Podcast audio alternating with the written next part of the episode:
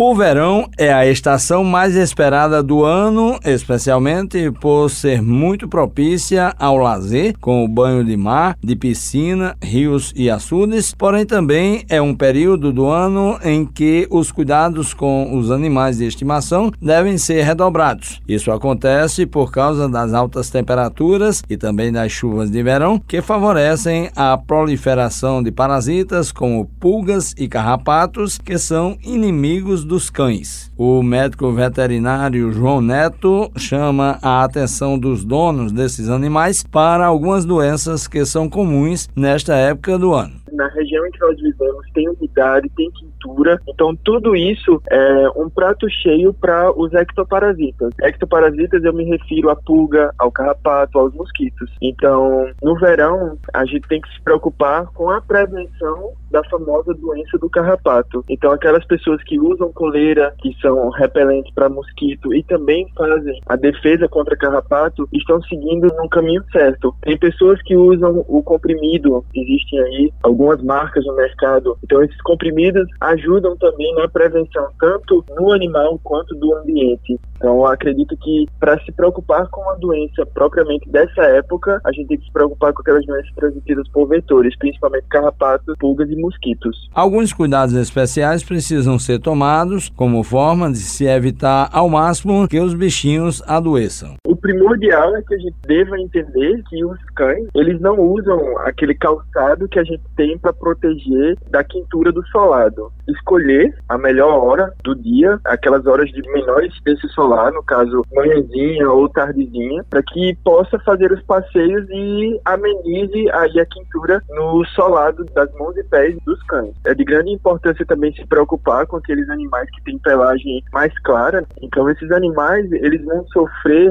muito mais com a insolação. A incidência de sol na pele vão causar muito mais danos do que aqueles que têm pigmentação. Para evitar a desidratação, os responsáveis pelos cães devem manter água fresca à sombra e em locais acessíveis a eles e quando saírem para o passeio na rua ou em parques, levar sempre uma garrafinha com água. Juarez Diniz para a Rádio Tabajara, uma emissora da EPC, empresa paraibana de comunicação.